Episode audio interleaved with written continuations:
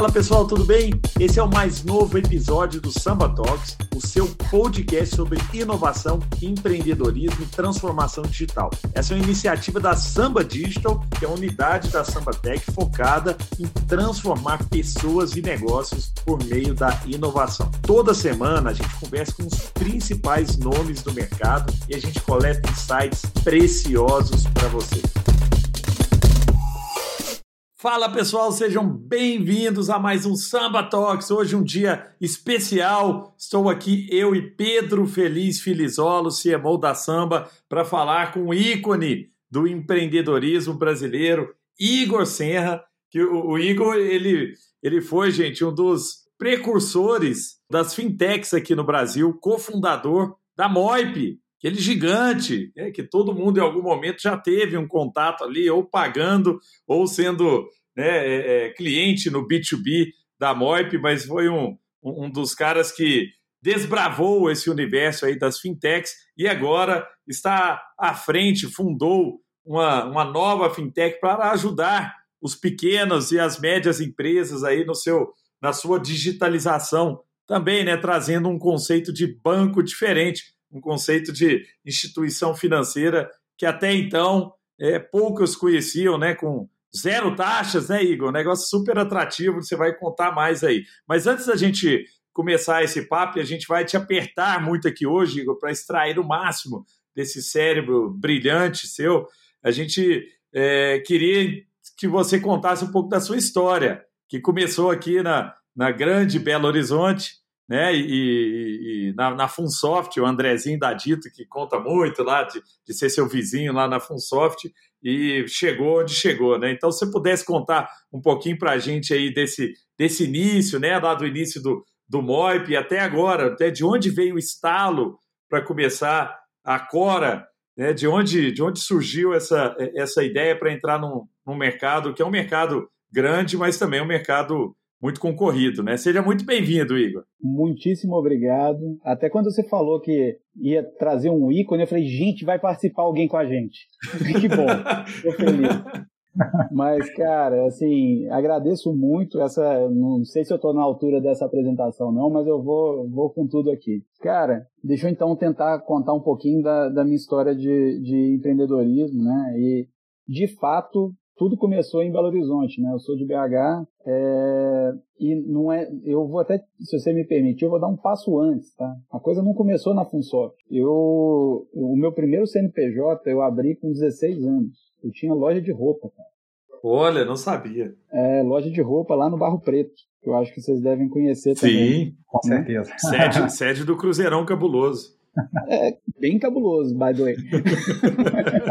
Porque eu sou do outro, tá? só pra você saber. é, o que, e, a, e, a, e, a, nossa loja era exatamente em frente, tá? Era na, uhum. Cara, mas o, o, que acontece é o seguinte, é, era um outro mundo, né? Eu não tinha acesso ainda a essa história de tecnologia e tal. É, eu fui tateando nesse, nessa, nessa época aí.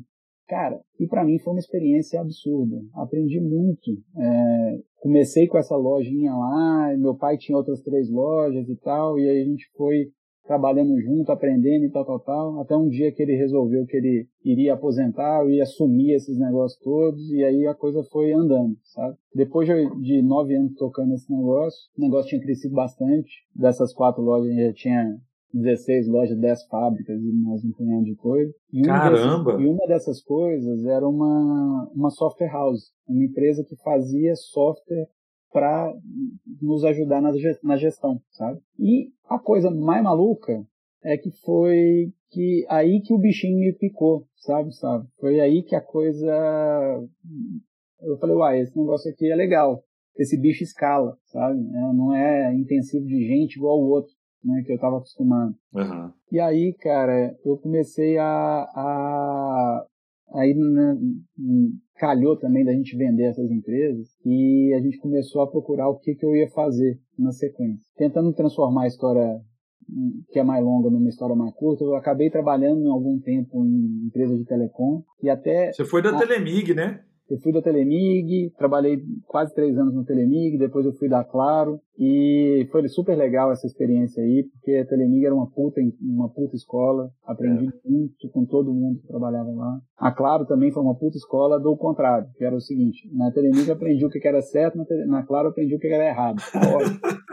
É, o povo era ruim de gestão, a empresa era avacalhada. A Claro foi a consolidação de um tanto de telecom espalhado pelo Brasil. Verdade eles não tinham uma cultura clara, não tinham uma. Um, era tudo avacalhado. E a Telemig era exatamente o oposto. Era muita gente boa e num, num, nível de excelência e qualidade que é absurdo, que aprendi muito com isso aí, sabe? E é até legal que você vê onde as pessoas que eram da Telemig estão hoje, né? Exatamente. Você vê. Muita gente assim, legal. Você vê que a turma explodiu. Né? E, cara, e o que aconteceu foi que o cara que me levou para Telemig um dia chegou para mim e falou assim, cara, tem um negócio aqui que eu não sei, mas eu acho que pode dar certo para vocês. É, tem uma empresa que ele era estava mais ou menos próximo e ele falou, cara, eu só não vou investir nessa empresa porque eu combinei com o pessoal da Funsoft que eu iria dar consultoria para todas as empresas daqui ou para boa parte delas. E na hora que eu achasse alguma legal, eu só poderia investir em uma. Eu não poderia sair colocando um dinheirinho em cada uma.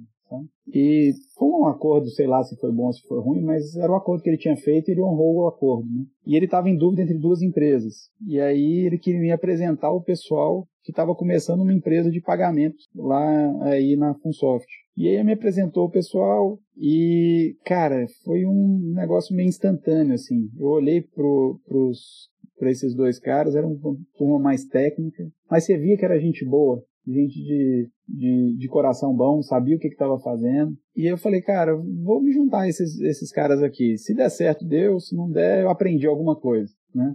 Ô, ô Igor, só, só um, um ponto parando nessa parte do tempo aí. Como é que era claro. o cenário de, de pagamentos online e tal? Quem que existia? Se existia alguém? Como é que era Cara, isso? Cara, existia, era muito incipiente, tá? Basicamente, só existiam, só tinha, a gente tinha no Brasil um, um negócio que tinha uma empresa que chamava VisaNet e a outra que chamava Redcar. A VisaNet virou uh, Cielo e a Redcar virou Rede. Né? Essas duas empresas, elas tinham, cada uma tinha um monopólio. Né? A VisaNet tinha o monopólio da Visa, obviamente, e a uhum. Redcar tinha o monopólio da Mastercard. E cada uma só transacionava uma bandeira. Então, se você quisesse receber um tanto de bandeira, o que você, você tinha, tinha que, que plugar todo mundo. Você tinha que plugar cada uma. E o processo de aceitação delas era muito ruim demorava 60, 90 dias para uma empresa conseguir vencer toda a burocracia de conseguir começar a transacionar. E foi nessa complexidade toda aí que a gente viu uma oportunidade. Né? A gente falou, olha, é, a gente entendeu que boa parte dos dos negócios, eles, dos pequenos negócios, não tinham ido para a internet ainda, porque era complexo demais receber pagamentos. O cara precisava de 16 contratos, só para você ter uma ideia, tá? Nossa. 16 contratos, 6 integrações tecnológicas e 3, oh, desculpa, 6 contas em banco e no mínimo 3 integrações tecnológicas. Então era assim, era uma bagunça. E a gente olhou isso tudo e falou assim, cara, dá para fazer isso com um contrato e uma integração. Vamos tentar resolver esse negócio? E aí foi o, foi o que surgiu o, o MOIP. E cara, foi uma jornada super tumultuada, porque a gente resolveu, primeiro que a gente foi, é, eu, eu, eu quando eu entrei, eu coloquei uma grana na empresa e a gente foi tocando, tentando esticar o dinheiro. Você sabe como é que funciona? Tenta esticar o dinheiro o máximo que dá. E aí, quando já estava na reserva, a gente falou, cara, vamos tentar captar? Vamos captar aí. E aí, quando a gente foi para captar, aconteceu na semana, cara aconteceu um negócio que era o seguinte: primeiro, que o mercado de venture capital no Brasil era absolutamente incipiente. É. Né? E aí, quando a gente saiu para captar, aconteceu, eu vi, eu vi uma, uma notícia no jornal falando Lehman Brothers quebra. Eu falei, ah, foda-se, esse cara tá lá nos Estados Unidos, eu tô aqui, não vai mudar não vai nada. nada. Mal sabia eu. O que acontece é que, assim, a gente acabou encontrando um fundo, o cara topou, a gente fez um, um trabalho legal, tava assim, é, os dois lados estavam de acordo com os termos, assinamos um contrato dando exclusividade para eles, e eles tinham até o dia X lá para colocar, mandar a TED para nós, né? Até aí tudo bem. né? Mas o que aconteceu foi que no dia X o TED não caiu. Isso era quase seis meses depois, tá? Só pra você saber. E aí a gente foi lá ver atrás, foi atrás lá para ver o que que tava rolando. E aí o pessoal falou, cara, é uma pena, mas a gente não, a gente vai ter que abrir o negócio. Eu falei, como assim, cara? Você tá doido? Já estamos trabalhando aqui como se fosse, se isso aí tivesse... Se tivesse entrado já. Líquido e certo. O cara falou, não, então, qual que é o problema? A gente, os caras que investiram na gente, eles deram pra gente uma carta falando que iriam investir na hora que o fundo achasse algum negócio. E aí a gente chama o dinheiro, o cara manda o dinheiro e a gente põe o dinheiro na empresa. Eu entendi. Isso aí eu já até já tinha ouvido falar. Então, beleza. Só que o problema é que quando a gente foi lá falar com os caras, eles falaram assim, então, eu achava que eu tinha um dinheiro, aí dada essa confusão do Lehman Brothers aí que você tá vendo, meu dinheiro virou pó. Eu não tenho dinheiro. Caramba. Então, se você quer, a gente não tem muito o que fazer. Eu falei, caramba, não é possível. E, e aí, já que essa, aí o cara falou, e, e ele falou que ele recebia do, dos, dos investidores deles a seguinte coisa, ele falou, assim, cara, eu sei que eu tenho um contrato, mas você pode fazer o que você quiser com ele. Eu, de fato, não tenho dinheiro. O contrato não vai fazer eu passar a ter o dinheiro. Né? E, e aí ele falou a mesma coisa comigo. Ele falou assim, eu sei que a gente tem um contrato, mas o contrato não vai fazer o teu dinheiro, não tem. Exato. Eu falei, entendi, entendi o esquema, deixa eu tocar minha vida. E aí um pouco mais para frente, a gente foi tentar a vida do nosso jeito, né? E aí eu tentei fazer uma parceria com o pessoal lá da, da, da Braspag, que era uma empresa, que era um, um gateway de pagamento na época. Gateway, é, eu lembro. Que é um negócio um pouquinho diferente do que a gente fazia, né? Que era do André Street, não? Exato. Normalmente eles, eles focavam em empresas maiores, a gente focava em empresa menor. E a minha ideia era exatamente isso. Ó, se chegar uma empresa grande aqui, eu apresento para vocês. Só que a verdade é que nunca chegava, né? Agora, se chegar uma pequena aí para você, que eu sabia que chegava, você manda para nós. E aí a gente dá uma comissão, sei lá, faz alguma coisa. Essa era a ideia. E aí o André falou, cara, que legal, viu o que vocês estão fazendo aqui? Sensacional, não tem nada igual tão bem bem feitinho assim no Brasil. Vem pra cá, vamos conversar. Aí fui lá conversar com os caras. Eu sei que no final das contas a gente acabou recebendo um investimento do que se tornou Arpex, nem era Arpex, era, o, era o André e o Edu na física e o pessoal da Ideiasnet. E aí a gente acabou fazendo um, um a gente recebendo o investimento deles. Mas, cara, naquela época, fragilizado igual a gente estava, sem opção, sem nada, a gente acabou recebendo 500 mil reais e a gente entregou 60% da empresa. Nossa! Entendeu? Mas também não tinha nem, nem base de comparação, né, Igor? Não, não tinha, era um, um mercado que você... Pô, e te falo, cara. Benchmarking, na, né? Nada. Na né? época a gente achou incrível. Depois que a gente viu que era uma merda. Mas, mas já foi. E o que, que acontece é que logo. É, e por causa disso, isso deu vários problemas para a empresa, né? Porque a gente poderia ter sido a Stone ou o PagSeguro, sabe? A gente tinha o produto, inclusive a gente era melhor de tecnologia, melhor do que uma série de coisas do que eles, só que a gente não tinha de fato gasolina. Né? E a coisa que até costumo falar é que o maior combustível da empresa é participação né? do, do, do empreendedor, né? do, do, fundador, é a participação. Ele vende isso para colocar dinheiro na empresa, faz a empresa crescer, aí ele é, usa isso para trazer talento, ele usa isso para uma série de coisas. É a moeda que ele tem de troca. A gente não tinha, porque a gente já tinha entregado muita coisa. E aí quando a gente ia conversar com os, com, com os fundos, os caras falaram, cara, olha, vocês são legais, o que vocês estão fazendo é incrível, vocês conseguiram fazer uma um, muito com pouco, só que nós temos um problema aqui. Vocês estão, de fato, a gente tem um, um gap aí de, de,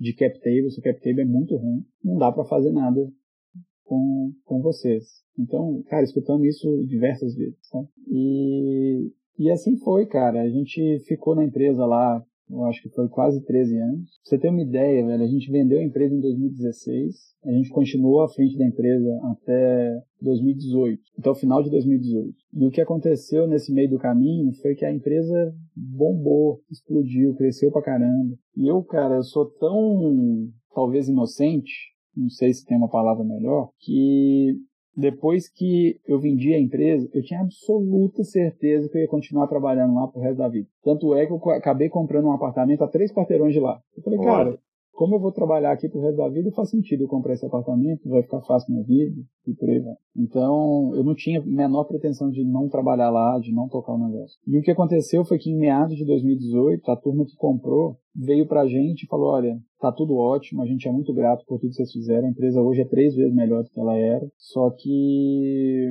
a gente precisa mudar um pouco o nosso foco. Hoje vocês vão atrás dos clientes pequenos e a gente quer agora ir atrás das maiores contas do Brasil, para alinhar a estratégia do Brasil com os outros países do mundo que a gente participa. E aí, quando rolou esse negócio, cara, foi o maior banho de água fria pra gente, porque a gente não queria entrar no jogo dos clientes grandes, sabe? Que tá lá querendo ter uma economiazinha de 0,0001% e aquilo ali faz uma É, guerra de preço, né? Sangrento. É, o negócio nosso era mudar a vida do pequeno empreendedor lá, cara, que era um negócio que a gente aprendeu a, a, a valorizar através do MOIP. Foi o MOIP que nos ensinou. Quando a gente montou o MOIP, a gente não tinha pretensão de mudar o mundo, deixar um legado, fazer alguma coisa. A gente queria copiar o PayPal, né? Mas foi tocando esse negócio que a gente falou, caramba, cara, esse pequeno empreendedor, esse cara é muito bruto. Olha a energia que ele faz, olha, olha o, o, o que esse cara consegue construir, né?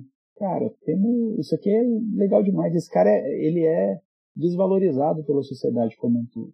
Né? Então, que ninguém reconhece de fato o valor que esse cara tem. É muito impressionante. É, tem até um negócio, cara, que, igual eu te falei, eu tenho, eu tenho CNPJ desde os 16 anos. Eu nunca na vida, na frente de um formulário desses, é, quando você tem que preencher alguma coisa que pede profissão, eu nunca coloquei empresário, cara. Eu sempre coloquei administrador, porque eu acho que tem uma conotação muito ruim esse negócio do empresário. A gente acabou, até a, a, a nossa indústria de inovação, tal, tal, tal, acabou cunhando aí o empreendedor, que é um bicho diferente do empresário, né? Mas é exatamente porque a palavra é muito negativa até. É muito louco isso. Lembrando que é o cara que emprega, é o cara que, que gera oportunidade para o Brasil, é ele responsável por 70% do PIB e tem esse negócio. Mas enfim, o grande negócio é que a gente queria trabalhar com esse cara de novo. E, e a turma que comprou a empresa queria mudar o foco. E aí o nosso negócio foi, cara,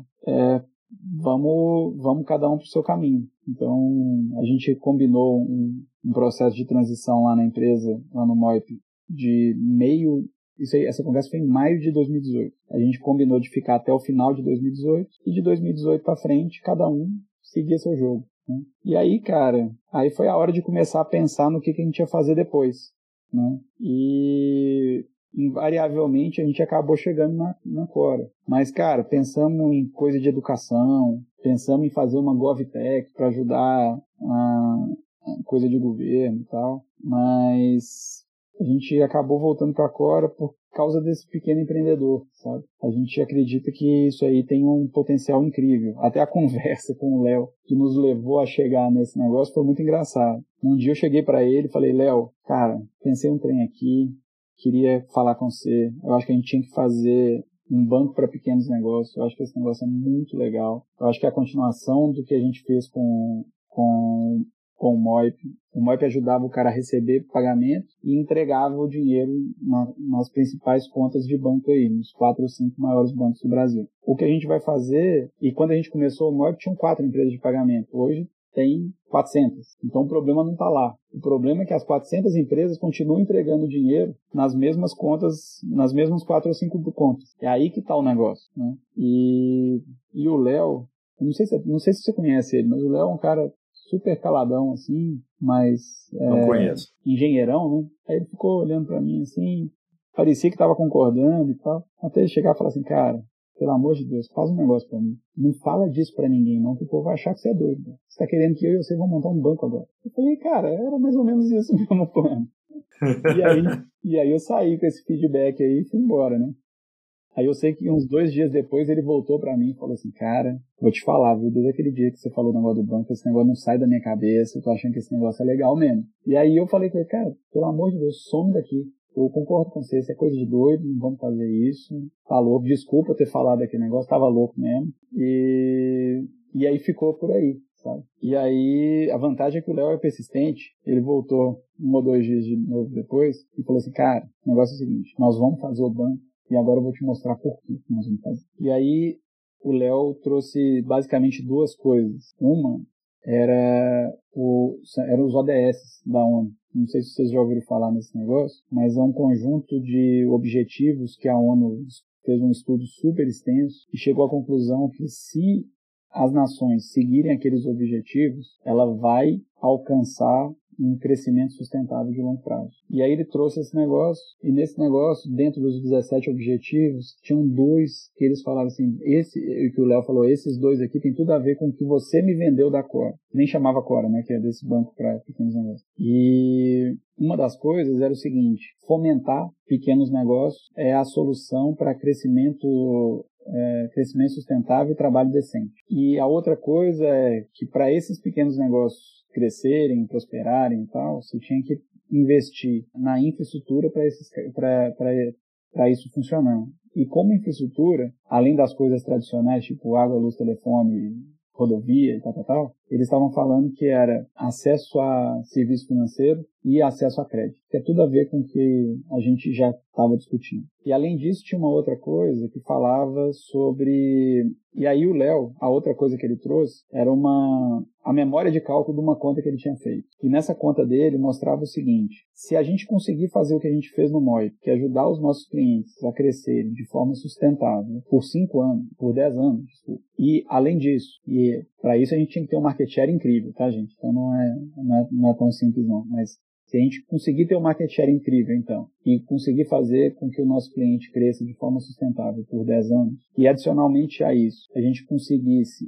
melhorar a dinâmica da indústria financeira no Brasil. Que hoje é o seguinte: se você comparar a indústria financeira no Brasil, é a indústria menos eficiente do mundo. Porque ela tem uma conta aqui que chama despesa administrativa, que ela é tipo três vezes maior do que no resto do mundo, mas mesmo sendo três vezes mais cara do que o resto do mundo, a indústria nossa é, tem de lucro mais do que duas vezes o resto do mundo. Tá? E Lembrando que indústria financeira em qualquer lugar do mundo é um, belíssimo negócio. Então aqui, além dessas distorções todas, ainda é um negócio muito melhor ainda do ponto de vista de financeiro. Né? E a gente acredita que através de competição, através de uma oferta de um sistema, de um, de um, produto mais leve, mais baseado em tecnologia, sem esse negócio de um tanto de agência aberta por aí afora e tal, tal, tal, a gente consegue servir com custo muito menor, muito mais eficiente, que a gente consegue de fato derrubar o lucro do banco daqui para frente. Né? Pra você ter uma ideia, hoje, se você somar o lucro de todos os bancos, dá mais de,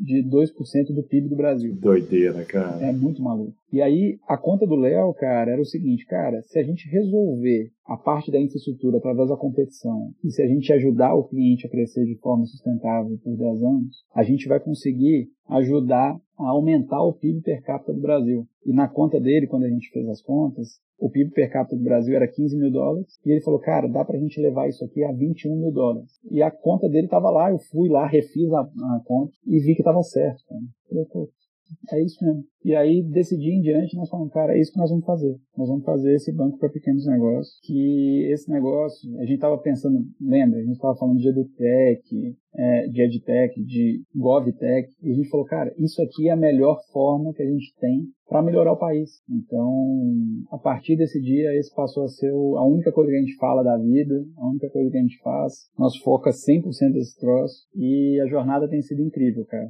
daí para frente a coisa engrenou. Com a Samba Digital, você pode desenvolver novas capacidades digitais, projetos e produtos customizados e que vão agregar muito valor à experiência do seu cliente. Acesse o nosso site para saber mais sobre as nossas soluções. Ô Igor, que, que história, viu? Né? Loja de roupa no Barro Preto é barriga do balcão, né? É, e a gente é assim até hoje, tá? Tem que lidar com o cliente o tempo todo, saber vender. A gente é assim até hoje. Né? Então tem que ter skills aí sim, sim. que certamente te ajudaram na sua trajetória. Né? E toda essa história que você contou também de né, entendimento do market share, de product market fit na construção da Cora, né, é sensacional. Essa era inclusive uma das perguntas né, que eu ia fazer e você acabou descrevendo com detalhes, foi muito legal. Mas eu queria explorar um pouco mais dessa sua trajetória, né, dos aprendizados. Você que tem um histórico uhum. de empreendimento aí de sucesso, Primeiro com o case que você contou aqui, fantástico, né, do Moi, e agora seguindo os passos de sucesso aí com a Cora. Eu tenho certeza que muito desse crescimento, né, quase que instantâneo e exponencial que vocês estão tendo, veio dos aprendizados que você teve na jornada de quase 13 anos aí no Moi. O que, que você acha que, que foi de, de, de, que você fez de diferente, né, que você acredita que, putz, né, se eu, se eu tivesse feito isso lá atrás, eu poderia ter tido um sucesso melhor? Né? Tem algum playbook que você acaba seguindo agora de boas práticas, né, que vem com a sua experiência, ou é mais no freestyle mesmo? Não, vou te explicar, velho. A gente fez um negócio que é o seguinte: a gente acredita que a gente está no jogo de iteração, né? Aquele jogo que, de repetição de fato, né? Então, é, é, esse tipo de negócio, tanto, tanto Core quanto Formoid, não é um negócio que você faz um deal e acabou, resolveu, vai embora para casa. Então é um negócio que você tem que iterar, melhorar, aprender e fazer isso inúmeras e inúmeras vezes. O que aconteceu, cara, foi que quando a gente terminou o MOIP, fechou o ciclo lá, eu acho que a melhor decisão que a gente tomou foi o seguinte: vamos colocar no papel tudo que a gente errou, todos os principais erros. E aí a gente gastou alguns dias listando esses erros e refletindo, fazendo um trabalho de, de profunda reflexão. Sabe? E aí, com base nesse negócio, com base nesse, nessa reflexão que a gente fez, a gente falou, beleza. Você consegue compartilhar alguns deles pra gente? Nossa audiência está super Pô, curiosa. Não, com toda certeza. Por exemplo, um eu já falei, né? Aquele negócio de ter levantado né, pouco capital para muito percentual. Esse foi um. Um outro que eu acho que é super engraçado é o seguinte: no MOIP, a gente foi contratar a primeira, o primeiro grande profissional de RH quando a empresa tinha mais de 250 pessoas, sabe? E isso é uma coisa. foi muito louca.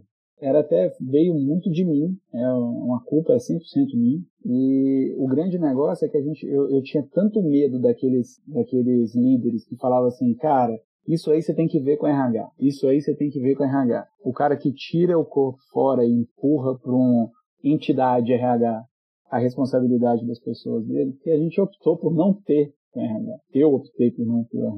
E, de fato, não tinha para quem empurrar, mas em compensação a empresa era uma bagunça, era uma zona. E aí o que, que a gente fez, cara, foi que aqui na Cora, por exemplo, a gente já, quando eu e o Léo conversamos, a gente falou, cara, vamos fazer isso? Vamos.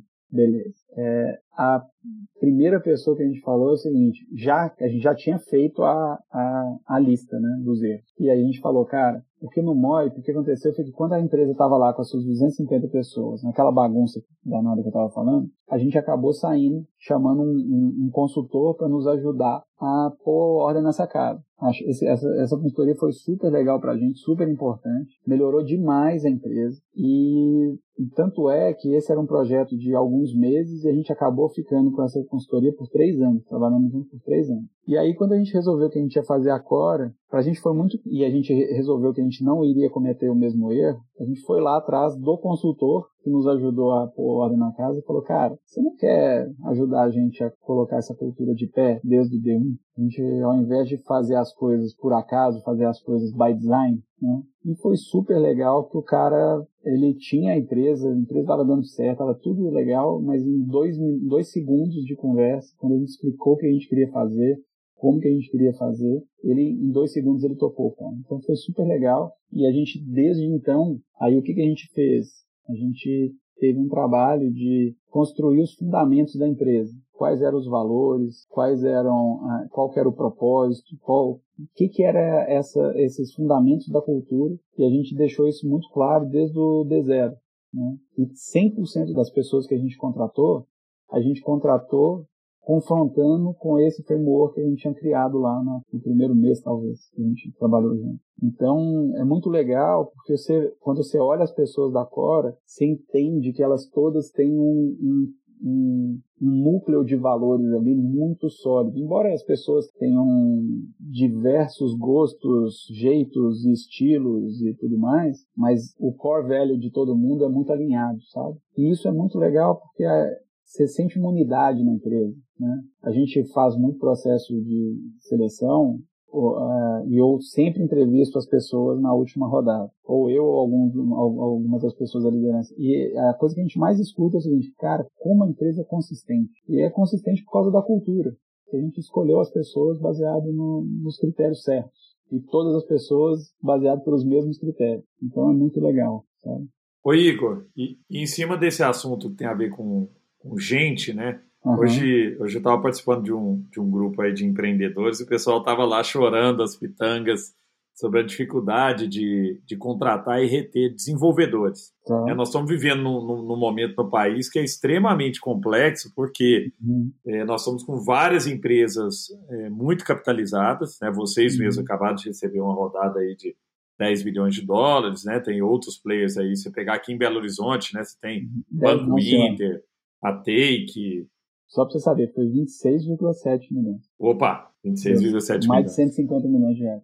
Aí, aí. Mas como é que quieto, foca nos outros aí, reclama dos outros. Mas não, então, mas a, a, a, aí, aí que vem o ponto, assim. Então você vê, né, várias empresas super capitalizadas, todos uhum. os negócios querendo virar empresas de tecnologia.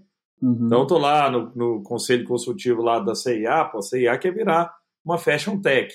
Né? Claro. Uma Galu quer virar uma empresa de, de tech, já virou. Não, cara, empresa de cimento que é. É, o, o Via Varejo, todo mundo. Todo mundo, né? Então, como é que vocês veem esse ambiente, assim, né? Pra, principalmente para essa área de, de tecnologia e é, de, de, desenvolvimento. Como é que vocês têm feito? Vocês têm usado alguma estratégia para atrair e reter essas pessoas? Vocês estão 100% online? Está tudo num lugar só?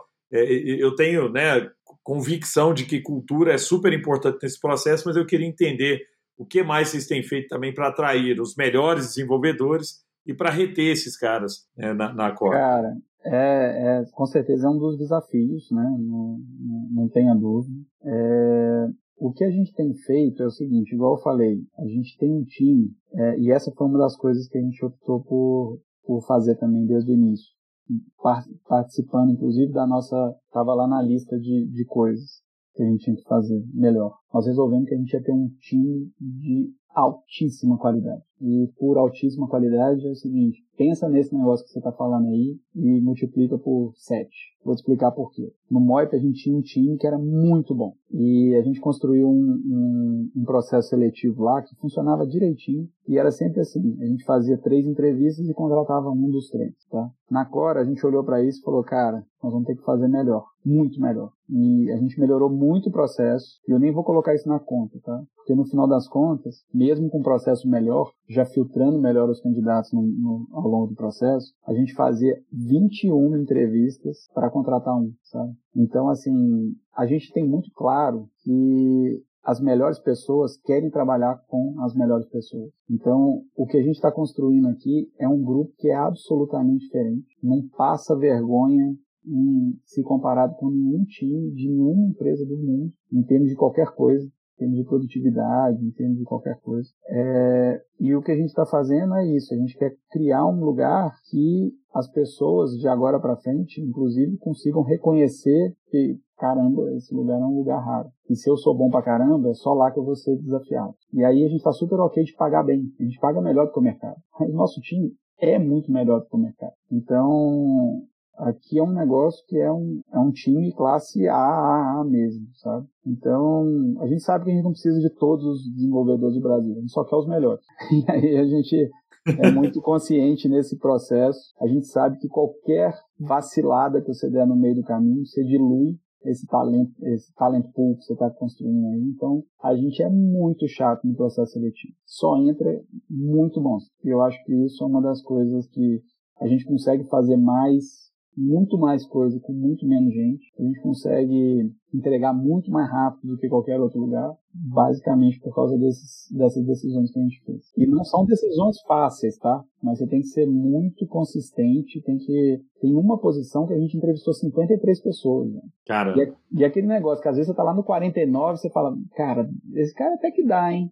Não rola. Não pode, entendeu? Não, muito incrível, Igor. Muito legal essa conexão também com a, com a cultura, né, Igor? Que é o que você falou, faz total diferença, né? E foi dos aprendizados que você teve ao longo da sua jornada. Né? Então, muito legal ver que isso realmente está sendo aplicado no dia a dia. Uma das coisas que é super, que eu acho que talvez seja mais legal, é que quando você conversa com as pessoas na empresa, as pessoas falam assim: olha, lembra, estou falando só de uma turma muito diferenciada. Aí as pessoas falam assim: cara, nunca trabalhei num ambiente com tanta gente boa assim na vida, entendeu? Muito legal.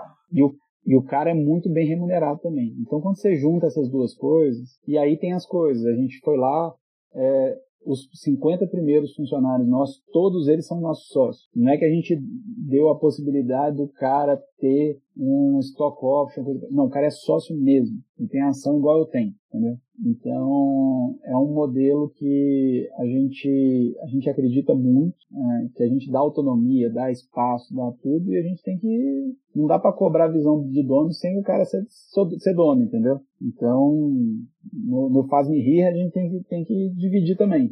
Entendeu? Então, isso também ajuda a construir o que, que a gente está falando aqui. Maravilha, Igor. Deixa eu puxar um, um, ponto interessante aqui, né, que é uma dúvida que muita gente da nossa audiência pode ter, que é sobre tendência.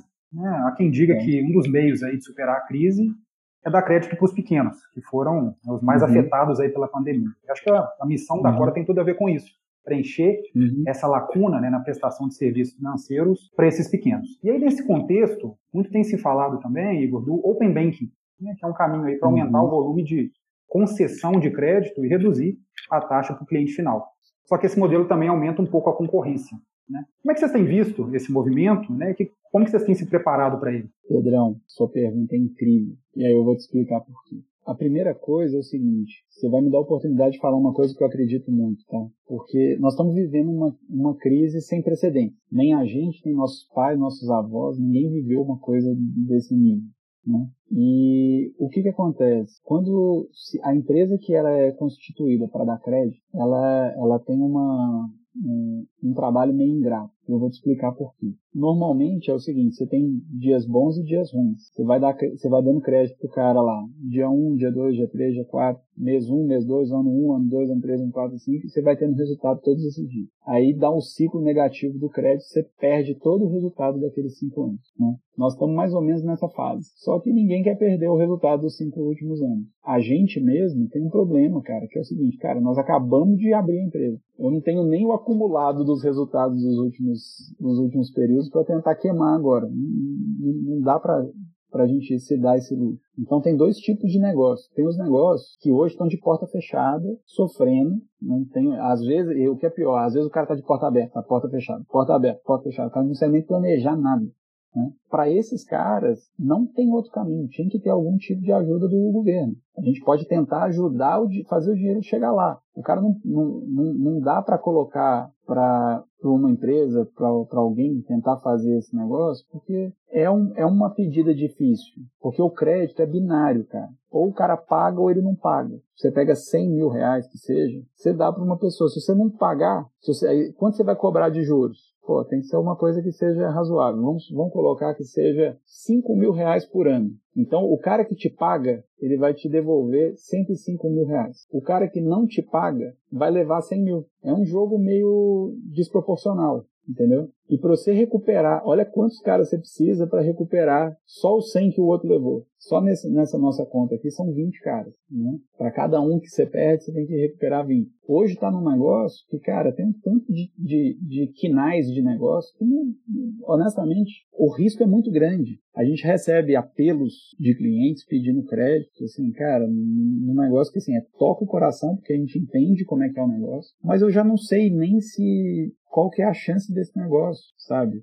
É muito, muito difícil. É um, é um, é um, é um momento angustiante, para te falar a verdade. E o que, que a gente está fazendo? E aí, é, o Open Banking que você, mencionou, cara, é um negócio que você consegue ter acesso aos últimos meses da, da do volume. É um negócio, ainda não está disponível, tá? mas quando tiver, você vai conseguir ver o, os últimos meses de vida de movimentação daquela empresa. Cara, para muitas empresas, se você olhar agora, você vai continuar não dando crédito. Não é o Open Bank que vai mudar. Estou sendo super prático na, na resposta, sabe? Mas a, a, a, história que a gente está vivendo no momento e o governo tem que olhar para isso e falar, cara, se a gente não ajudar, vai ter muito negócio morrendo, negócio representa emprego e tem todo esse ciclo que todo mundo aqui sabe. Talvez não o governo, mas a gente aqui sabe. Então, é, é um momento super mega crítico. O que, que a gente está fazendo? É, por outro lado, existem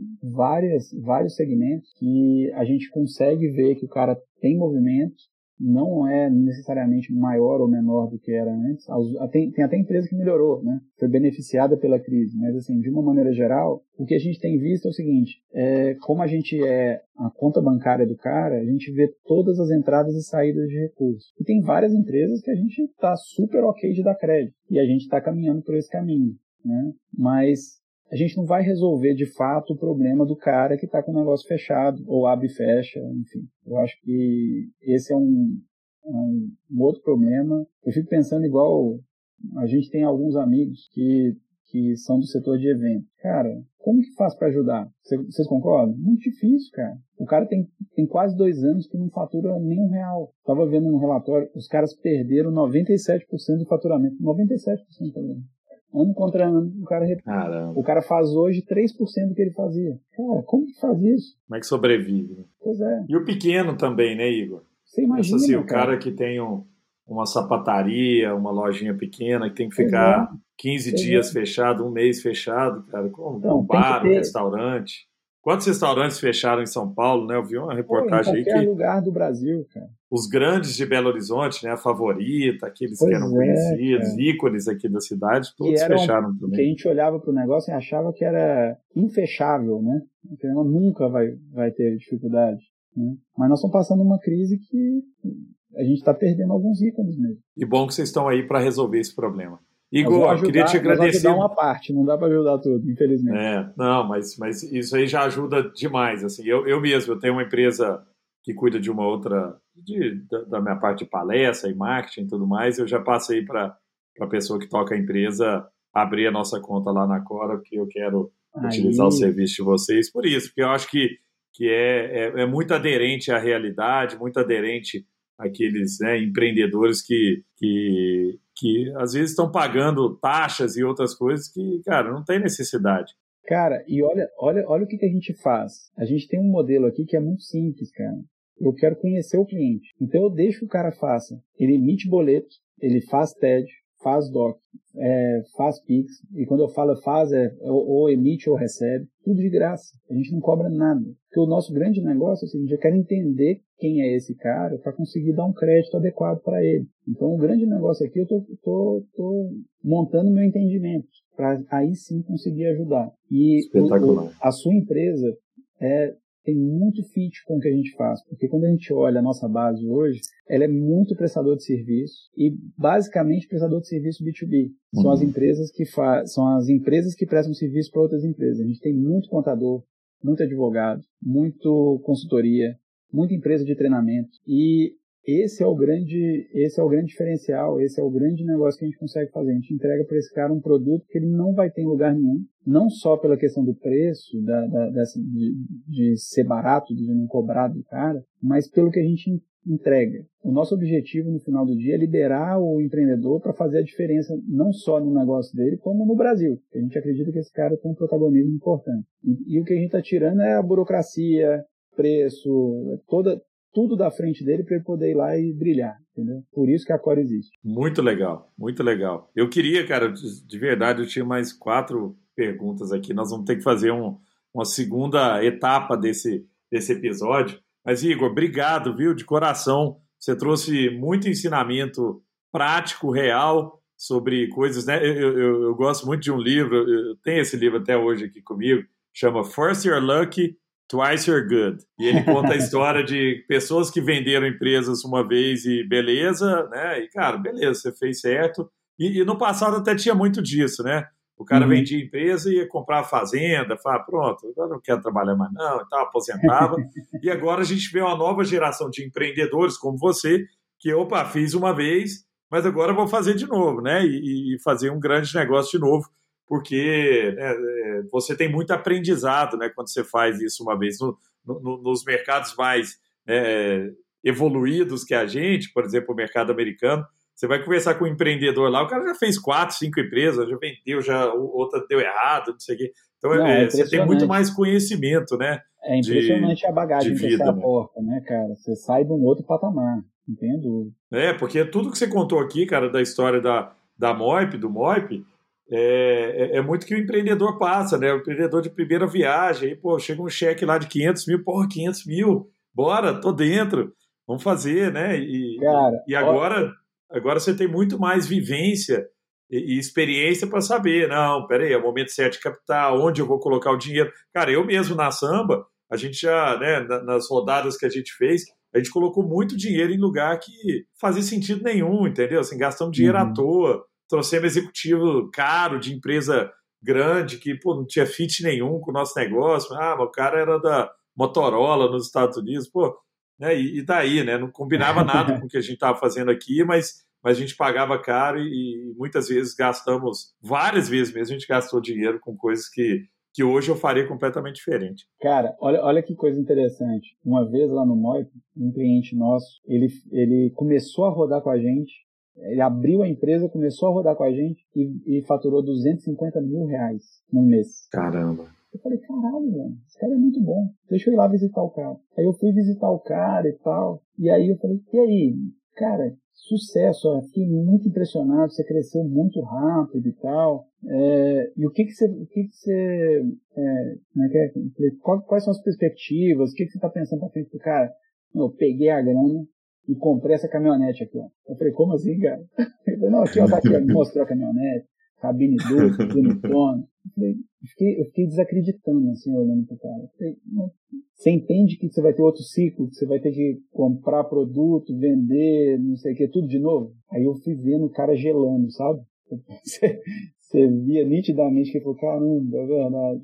E aí eu expliquei para ele o que, que era capital de giro, não sei o que, e o cara falou, meu Deus do céu. Ele foi tentar vender, no mesmo dia ele tentou devolver a caminhonete. Olha isso, cara. Mas, Mas é, é, isso, é, é, é, crescimento, né? Isso é. é aprendizado que a gente tem. Até mesmo, né, assim, pô, saber que é, às vezes, pô, não, nós somos num momento super bom de crescimento e tal, mas sempre ter aquele pé no chão de cara, mas pode ser que alguma coisa aconteça. Né? Quando a gente começa a, a, ter mais vivência de, de vida real, a gente sabe que não é tudo maravilha, a gente sabe que não é tudo, tudo vai dar certo o tempo inteiro. Geralmente, quando as pessoas vão sair da, da samba para empreender, eu trago um pouco disso, viu, Igor? Eu trago um pouco de, de choque de realidade. Foi, cara, é. assim, vai lá, toca aí a sua vida e tal, mas, ó, tudo que você está pensando que vai dar certo vai dar errado. Então se é. prepara é. para ter, como você falou, cara, você tinha um negócio lá no MOIP que estava tudo certo, estava lá para assinado, vamos embora, vamos começar. E, e aí acontece alguma coisa nos Estados Unidos, você não tem nada a ver com isso, que impacta seu negócio, sua vida. Isso que nos traz resiliência também, conhecimento. Então, te agradeço demais, Igor. Foi uma aula. Um prazer, Espero que o pessoal que tem ouvido aí é, tenha gostado muito e que compartilhe isso com outras pessoas, outros empreendedores, porque o Igor trouxe lições valiosas da vida real de um empreendedor. Obrigado também, meu querido Pedro Feliz Filizola, por ter extraído o máximo da mente brilhante aí do Igor. Muito obrigado, pessoal. Um prazer, viu?